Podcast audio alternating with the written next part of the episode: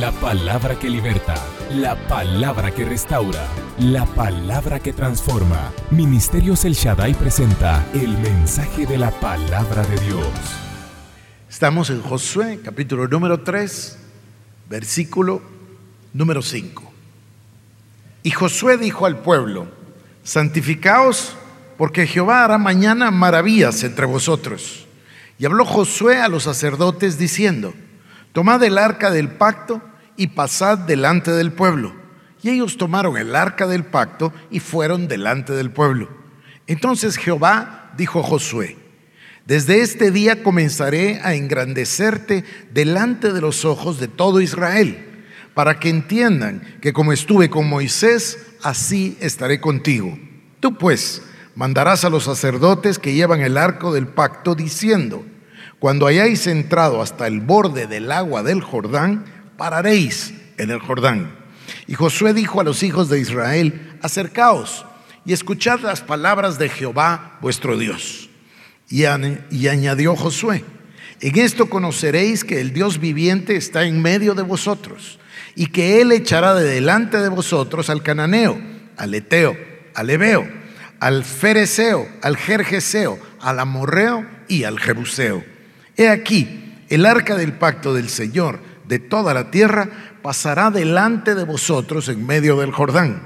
Tomad pues ahora doce hombres de las tribus de Israel, uno de cada tribu, y cuando las plantas de los pies de los sacerdotes que llevan el arca de Jehová, Señor de toda la tierra, se asienten en las aguas del Jordán, las aguas del Jordán se dividirán, porque las aguas que vienen de arriba se detendrán en un montón.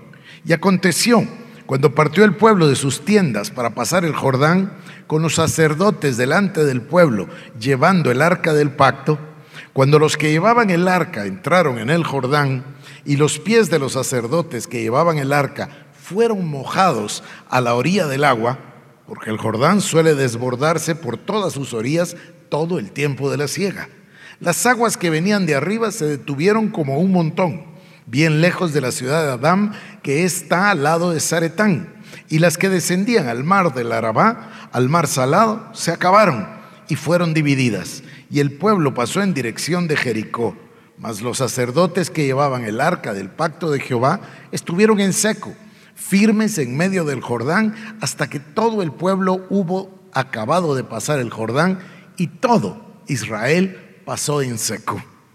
Este pasaje es un pasaje maravilloso, como ustedes saben, es, tan, tanta la información y es tan grande el significado que yo quería usarlo el día de hoy porque mm, hoy quiero hacer una reseña, no voy a predicar per se, sino a comentarles, a contarles.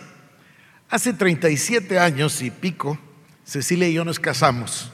Y hace 35 años, el mes pasado, comenzamos una aventura un viaje hermoso que se llama El Shaddai, en enero del año 1983, hace 35 años.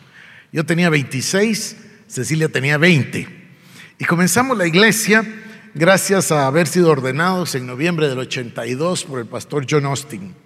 Lo comenzamos con la familia, un poquito como están ahí, como lucen aquí enfrente mi suegra, la hermana Asunción, mi cuñada Lucrecia, Cecilia, su hermano Carlos, mi mamá, mi hermana y nosotros dos, ocho. Y comenzamos esta, este caminar que ha sido emocionante. Fíjense ustedes que en el año 83 comenzamos y en el año, no, va a parecer casi mentira, ¿verdad? En el año 91, hace 27 años, tuvo lugar esa iniciativa de Jesús es Señor de Guatemala. Parece mentira, 27 años. Tuvimos el Congreso Mundial en el año 98, hace 20 años. Es decir, hay toda una historia, todo un relato, toda una narrativa y toda una herencia que se reúne ahora, en este tiempo en particular. En el año 90 nació nuestra hija Cristina, que está acá, y cuando nació, justo el día que nació, Dios me dio una visión y me dijo que íbamos a tener un cuarto hijo y que iba a ser un varón y que se iba a llamar David. Yo llegué a contárselo a, Cecilia emocionada, estaba todavía en el hospital, ella no estuvo tan emocionada. acababa, acababa de tener a Cristina prácticamente el día antes. Pero yo tenía la certeza esa en el corazón, porque Dios me había dado una visión, yo lo había visto, me había dado el nombre, etc. En 1991, a mí me invitaron a ir a Argentina y a partir de ahí comencé a viajar y fui por todas partes y a todos los continentes y viajé muchísimo para ir a predicar. En el año 93, en el mes de marzo, se suponía que David iba a nacer en el mes de marzo del 93. Y yo tenía mi viaje para febrero y el doctor, ya todo esto después de tres hijos, ya el doctor era una persona de mucha confianza, de mucho cariño. Y entonces Cecilia tenía en su corazón una inquietud y no quería que yo me fuera de viaje por el nacimiento de David. Pero el doctor le dijo, mire, no se preocupe, Ceci, usted nunca se ha adelantado, él está para, para marzo, me parece que el 15, no me acuerdo, no hay pena que Harold se vaya, tranquila. Bueno, eh, me fui a Argentina, que por cierto, eh, fue un viaje excepcional, lo recuerdo como que fuera ayer, eh, una cosa sobrenatural, una cantidad de fe de la gente, unos milagros verdaderamente, algo, algo verdaderamente apoteósico, por no decir extraordinario. Y entonces suelen los argentinos ponerlo a uno a predicar si se pudiera desde el desayuno, porque para uno predicando siete, ocho veces un fin de semana. Y ese no fue la excepción, así que el domingo al mediodía eh, me mandaron para otro lugar o me llevaron en automóvil, ya no me recuerdo si era La Plata, Salta, no me acuerdo dónde. Y mm, ahí estaba yo en el hotel cuando entró una llamada de teléfono de Ana María y me contó que había nacido David. Yo me puse muy triste porque yo había estado en el parto de Harold, en el de Andrea, en el de Cristina, había acompañado a Cecilia y ahora no está.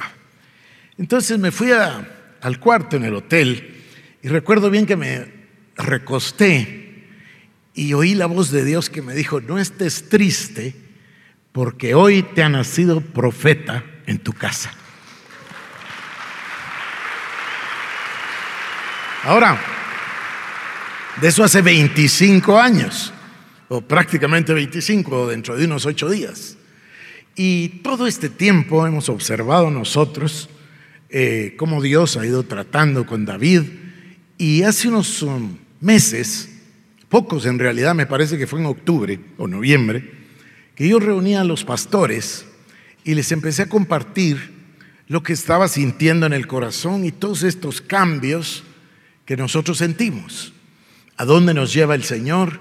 ¿O a dónde va a llevar a la iglesia? Y no hablo de la iglesia del Shaddai, hablo de la iglesia del Señor Jesucristo y de los tiempos que se viven. Quizás la palabra clave vendría siendo esa, el tiempo. Y entonces nos reunimos en, noviembre, nos reunimos en diciembre, nos reunimos, me parece que la semana pasada, y hemos estado compartiendo eh, eso que va a venir, eso que va a pasar, eso que Dios ya está haciendo. Hace unas cuatro o seis semanas les decía yo, el tiempo se ha cumplido y viene lo que Dios quiere hacer. Pero ciertamente las tinieblas no prevalecerán contra la luz sino que la luz siempre prevalecerá sobre las tinieblas. Y aunque dure toda la noche el lloro, a la mañana llega la alegría, dice la palabra. Yo entiendo bien y cómo me gustaría que pudiéramos darle a ustedes toda la secuencia de los sueños y las palabras que han habido, que me parece a mí una cosa muy linda, muy misericordiosa de parte del Señor, una cosa muy emocionante. Es cierto que estamos viviendo un tiempo de oscuridad, y no me alegro en decirles que se va a poner peor, mucho peor, pero realmente es para que se destruya todo ese sistema que había implantado la reina del cielo, que había implantado Mamón y en términos generales que las tinieblas habían implantado sobre este país. No se puede medio componer. Lo que Dios está diciendo es que lo va a terminar de destruir y después hará una nación en un solo día como solo Él puede hacerlo. Y no es una casualidad Y no es una casualidad esta, este regreso del Ministerio Jesús el Señor de Guatemala. porque todo lo que Dios habla, Dios lo cumple y lo va a cumplir. Y entonces hago énfasis en que la palabra clave es el tiempo. Estamos en un tiempo que puede ser muy curioso. Algunos tal vez no entienden algo, otros también sienten un temblor, los otros sienten un terremoto, otros están desconcertados. Eso yo lo entiendo. Y si quieren comprenderlo mejor, vayan y lean la historia de Gedeón. Y ahí lo van a comprender completamente, porque Dios fue el que separó a todos para decirle a Gedeón, esto es para que veas que soy yo verdaderamente el que lo hace. Entonces tenemos un tiempo muy particular delante de nosotros, algo maravilloso. Pero paralelo a lo que nosotros vamos a vivir como país, también estamos viviendo cosas como iglesia. Y hoy vamos a vivir una de ellas.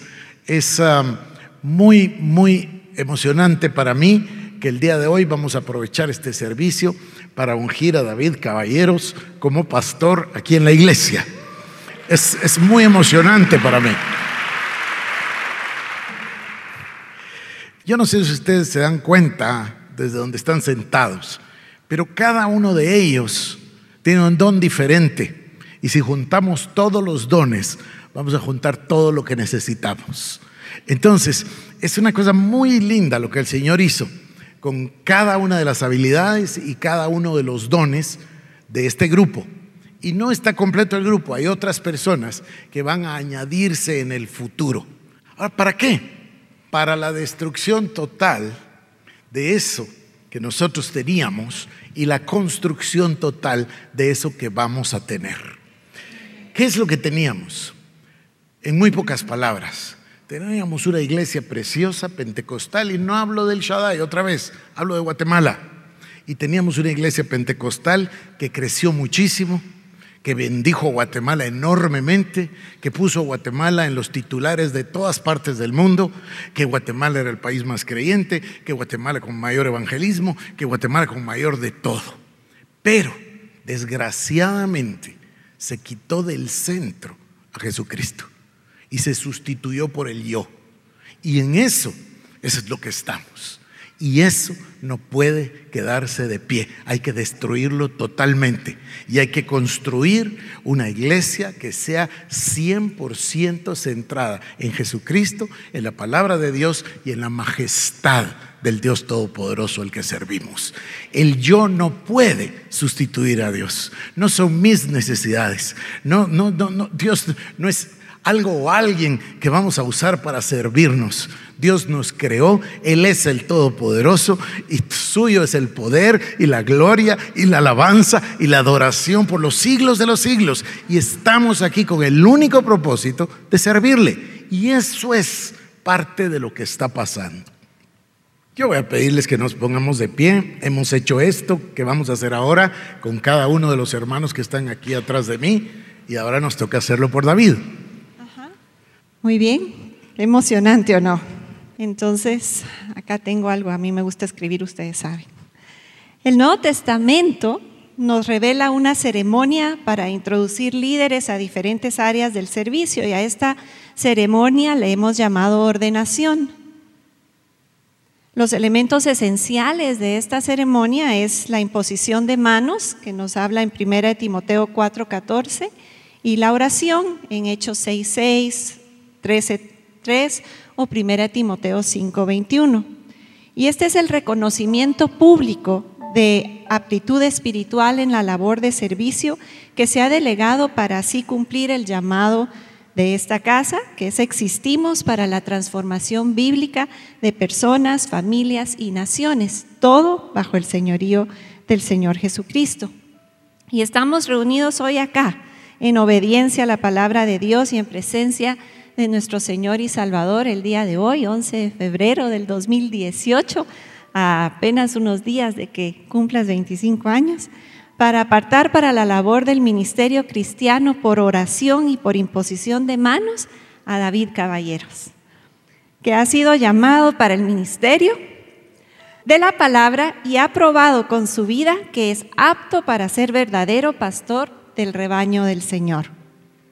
En Efesios 4:11 dice, y él mismo constituyó a unos apóstoles, a otros profetas, a otros evangelistas, a otros pastores y maestros, a fin de perfeccionar a los santos para la obra del ministerio, para la edificación del cuerpo de Cristo.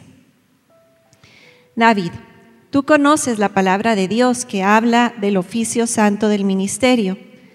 Ahora te pedimos que delante de Dios y de esta congregación y de los pastores y de tu familia hagas estas declaraciones de fe.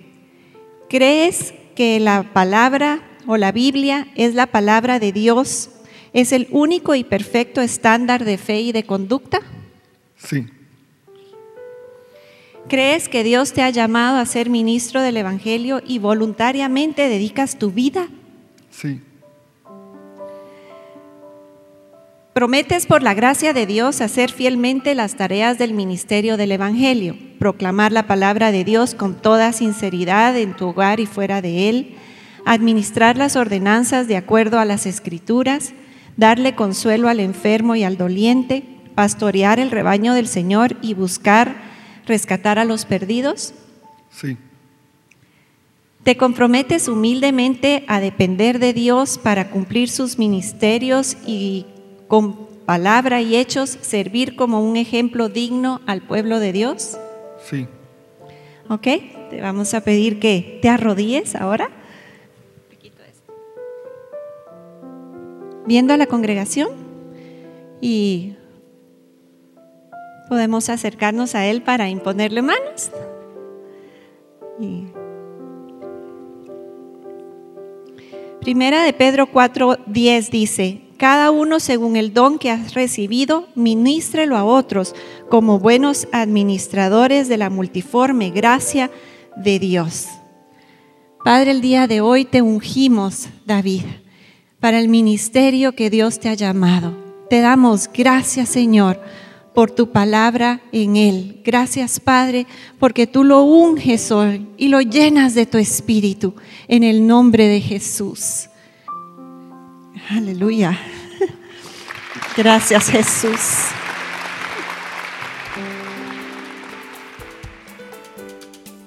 Nuestra oración es que este mensaje haya sido de bendición para tu vida. Ministerios El Shaddai presentó el mensaje de la palabra de Dios. Para más información acerca de nuestros ministerios, comunícate al 2326-5151 o visita nuestra página www.elshaddai.net.